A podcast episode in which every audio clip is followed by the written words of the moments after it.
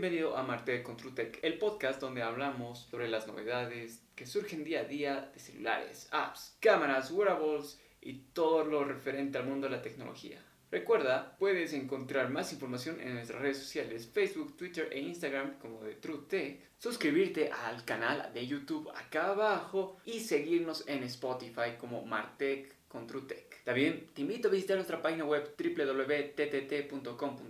Empezamos el sexto episodio de esta primera temporada agradeciéndote a ti que estás del otro lado, donde tendremos una charla más amena, más a gusto y el tema que trataremos hoy es el cielo es el límite. Conmemorando el Día de la Mujer Boliviana el 11 de octubre, todo el mes de octubre tendremos entrevistas en formato video de podcast de mujeres que destacan en el mundo de la tecnología a lo que he denominado Women in Tech 2019. Como pueden observar, me encuentro en el estudio donde generalmente grabamos, pues nuestra invitada está en otro país. Así es, está en Estados Unidos, puntualmente en Nueva York. Quiero dar la bienvenida y un fuerte aplauso a nuestra invitada, Alina Santander Vinokurova. Ella es estudiante de la carrera de mecatrónica en una universidad especializada en aeronáutica en Estados Unidos, participante de la NASA Human Exploration Rover Challenge desde el 2016 hasta el presente, siendo una pionera boliviana y líder del proyecto Rover Team Bolivia. Ella es embajadora del ICEI el International Space Education Institute. Ella fue speaker en el TEDx UMSA y domina los idiomas de inglés, español, ruso y alemán. Un fuerte aplauso para Alina. ¿Qué tal todo por allá? Hola Álvaro, ¿cómo estás? Muchísimas gracias por la invitación. Yo estoy súper contenta de poder estar con ustedes el día de hoy y espero que todo lo que vayamos a intercambiar en esta charla, tanto ideas, proyectos como experiencias, sirva de alguna forma de motivación o inspiración a aquellas personas que nos están mirando el día de hoy. Qué bueno, qué bueno. Por favor, coméntanos cómo nace tu interés por la astrofísica y si pudieras explicarnos un poco más sobre el tema. Mi pasión por la astronomía y la exploración espacial en general nace a los 8 años cuando soñé que era astronauta y que tenía que salvar a la Tierra de una invasión extraterrestre. Ahí me di cuenta que tenía la necesidad desde muy pequeña de conocer el universo, de saber qué hay más allá de lo que podemos ver a simple vista en nuestros cielos. Y después de unos años me metí a las Olimpiadas Científicas y participé en las áreas de astronomía, astrofísica y física. Durante cinco años consecutivos gané medallas de oro y bronce y en el último año de participación representé a Bolivia en la Olimpiada Latinoamericana de Astronomía y Astronáutica que se llevó a cabo en Antofagasta, Chile. Y yo creo que esa experiencia fue la que más me vinculó con esta ciencia, la que me convenció de poder estudiarla como carrera, pero lamentablemente todavía no existe en Bolivia. Entonces tuve que escoger algo que se pareciera, algo que se conectara de alguna forma y esto es física, que de por sí es una ciencia muy hermosa también. Entonces, cuando hablamos de astronomía, nos estamos refiriendo a la ciencia más antigua. Las civilizaciones del pasado comenzaron a preguntarse lo mismo que se pregunta cualquier persona ahora. De dónde venimos, cuál es el origen del universo, el origen de nuestra existencia. Y ellos pensaban que tal vez esas respuestas podrían venir del cielo. Entonces comenzaron a estudiarlo y hasta el día de hoy me impresiona cómo lograron desarrollar artefactos tan sofisticados para esa época para poder hacer las investigaciones que hacían en ese entonces, que no se llamaban tanto investigaciones, pero ellos intentaban con sus instrumentos conocer estos enigmas y poder, no sé, descubrirlos. Entonces, por ejemplo, está este reloj de sol que muchos lo llaman rudimentario, pero parece ser una pieza muy complicada y hasta ahora creo que nos cuesta a muchos entender cómo funciona, pero logró ser un avance muy relevante para poder conocer la astronomía como la conocemos el día de hoy.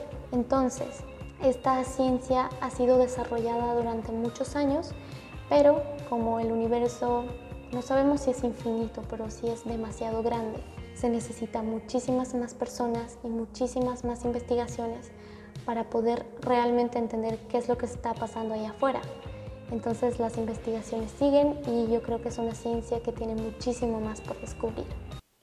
Interesante lo que mencionas y es cierto, el reloj de sol es un avance muy grande, siento, para la época.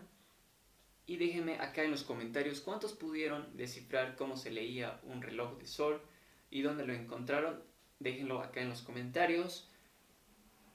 O pueden escribirnos en nuestras redes sociales, Facebook, Twitter, Instagram como de TrueTech. Ali, ¿en qué consiste el concurso del NASA Human Exploration Rover Challenge? El NASA Rover Challenge es una competencia tecnológico-deportiva que reta a los estudiantes a diseñar, construir y manejar un auto lunar o rover de sistema mecánico y conducirlo a través de un camino de 800 metros que simula suelo extraterrestre. Yo lo llamaría como un Dakar juvenil en el espacio. Entran muchísimas áreas en esta competencia, tanto ciencia, tecnología, ah, ingeniería, deporte e incluso mucho la parte de logística y relaciones públicas. Entonces cualquier interesado en la exploración espacial encuentra su puesto en el equipo que va a participar. Es muy interesante el nivel de mm, popularidad que ha alcanzado esta competencia en Bolivia gracias a que nosotros fuimos los pioneros en 2016 y es prácticamente uno de los eventos espaciales o una de las competencias espaciales más importantes del país.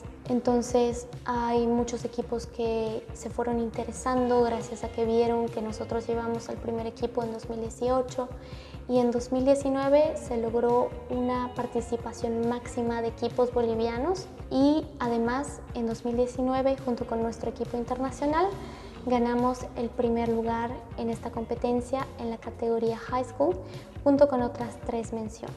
Muchas felicidades a ti y a todo el equipo. ¿Cómo fue la experiencia? Por favor, coméntanos en el concurso y qué se sintió ganar con tu equipo el primer lugar.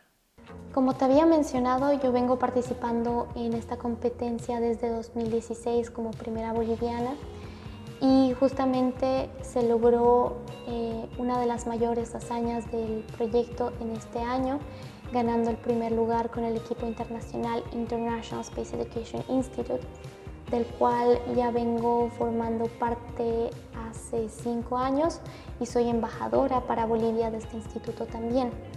Entonces, al momento en que nombraron a nuestro equipo para poder recibir el primer lugar, nosotros sabíamos que era el resultado de mucho esfuerzo. Los pilotos tenían que estar 100% concentrados. El equipo que armaba el rover tenía que saber dónde iba cada pieza, tenía que asegurar completamente bien todos los tornillos, porque prácticamente dos vidas dependen de ti. Entonces, mm, es muy importante este trabajo en equipo que se ha ido haciendo a lo largo de estos años y sobre todo el esfuerzo que dio cada uno al 100% y la verdad es que sí, lo hemos celebrado a lo grande porque sí es como cosechar los frutos de algo que has ido sembrando y cuidando eh, durante mucho tiempo. Bueno, Ali, coméntanos qué nuevos proyectos tienes para mediano y para largo plazo. Yo creo que mis metas a corto y largo plazo se relacionan bastante. Si bien tengo muchísimos proyectos en mente, yo creo que lo primero es enfocar hacia dónde o hacia qué área van a ir dirigidos. Entonces, eh, sí quiero llegar a trabajar en la industria aeroespacial y poder aportar en esta área, pero también hay un tema que me ha estado llamando muchísimo la atención y que es un tema bastante necesario es la ecología. Quiero también desarrollar proyectos a través de la tecnología para poder eh, solucionar problemas críticos que está pasando en nuestro planeta. Quiero poder manejar la tecnología de tal forma que sea beneficiosa en ese sentido. Ah, también quiero aportar a mi país, a los jóvenes que están en él, a todas aquellas personas que quieren buscar oportunidades para desarrollarse en sus áreas. Entonces hay muchísimas cosas eh, en las cuales trabajar y yo creo que cada vez que vayamos cubriendo una por una siempre va a aparecer algo nuevo. Ah, por ahora esos son los ejes en los que yo me estaría enfocando a corto y largo plazo. Seguro te irá muy bien en todo lo que te propongas, eso dalo por hecho. Quisieras que en el campo de la astronomía y astrofísica se desarrollen como carreras en nuestro país? Claro que sí. Como te había comentado, esta carrera no existe en nuestro país y no sabes cuántas personas he escuchado decir que querían estudiar astronomía, pero porque no existía en nuestro país no iban a hacerlo. No nos damos cuenta del potencial que tenemos como territorio.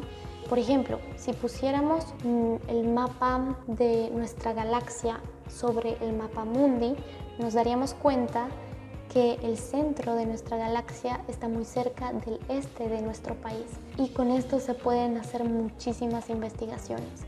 Además de que tenemos los cielos nocturnos más bonitos. Al estar muy adentrada en esta área de la astronomía me di cuenta que no sacamos el 100% de nuestro potencial y es algo muy necesario. Yo creo que a través de la implementación de la carrera de astronomía en alguna universidad, esto podría comenzar a hacerse realidad. Esperemos que así sea y pronto las universidades tomen en cuenta estas carreras. Por eso es importante que compartas todos estos podcasts, ya sea en tus redes sociales o con tu grupo de amigos más cercanos. Eso nos ayudaría un montón. Bueno, querida Lina, vamos a realizar una mini dinámica. Yo diré una frase y quiero que tú por favor la complementes con las primeras palabras que se te vengan a la cabeza. Me dijeron que no voy a poder, soy joven y no entenderé. Pero después de mucho esfuerzo, logré llevar al primer equipo boliviano a la competencia NASA Rover Challenge. Muy buena respuesta. Vamos con la segunda. Ante un nuevo desafío que atraviese mi camino, yo intento superarlo de la mejor forma y aprender de él. Genial. Pensar diferente al resto me ayudará a... Yo diría que más que pensar es actuar o hacer. ¿Qué haces tú que te diferencia del resto? ¿Y en qué te ayuda eso? Esa respuesta yo creo que la voy a descubrir a lo largo de mi vida y en diferentes situaciones. Bueno, la siguiente pregunta es una pregunta que hago a todas las mujeres que están en este podcast y quiero preguntarte a ti, ¿qué les dirías a las mujeres que desean ingresar a una carrera orientada al ámbito de la tecnología, pero por algún factor no toman el riesgo? Por supuesto que todavía hay una gran lucha por detrás seguimos en la búsqueda de cerrar estas brechas de género que existen en diferentes áreas. Pero si les gusta la ciencia, la tecnología, la ingeniería, las matemáticas, siéntanse únicas. Sí, son áreas que requieren mucho esfuerzo, que son muy exigentes, pero no es nada que no se pueda lograr a través de voluntad. Hay muchísimas mujeres que están liderando en estas áreas y me gustaría invitarlas a que puedan buscar sus historias también para poder inspirarse. Obviamente las aliento a que sigan, no se den por vencidas porque el conocimiento no tiene edad ni género y todo lo que siembran lo van a cosechar. Así que comiencen desde ahora. Muy cierto en lo que dices, Ali. Bueno, algunas palabras de despedida. Nuevamente, muchísimas gracias por la invitación. Sigue adelante con la iniciativa eh, quisiera invitar a que sigan nuestra página en Facebook Bolivia al Espacio, la página del proyecto, y espero que nos encontremos en una próxima. Mando muchos saludos desde acá. Y muchas gracias a ti por estar en este episodio de Woman in Tech. Te felicito por lo que has logrado a tan corta edad. Y vas a dejar tus redes sociales, irán apareciendo a lo largo del podcast, también del grupo, y también los dejaré acá abajo en la descripción del video para que puedan visitar. Y bueno, los invito a seguirnos en todas nuestras redes sociales, Facebook, Twitter, Instagram, como de TrueTech, visitar nuestra página web www.ttt.com.bo, seguirnos en Spotify, si nos estás escuchando en esta plataforma y suscribirte al canal de YouTube acá abajo, dale a suscríbete, eso nos ayudará un montón. Espero que te haya gustado este ciclo de Woman in Tech 2019. Estaremos trayendo el podcast con invitados especiales a lo largo del año pero eso depende mucho de su apoyo y también déjenos en los comentarios a quién quisieran ver. Sean reales, sean verdaderos, nos vemos en la próxima. ¡Chau!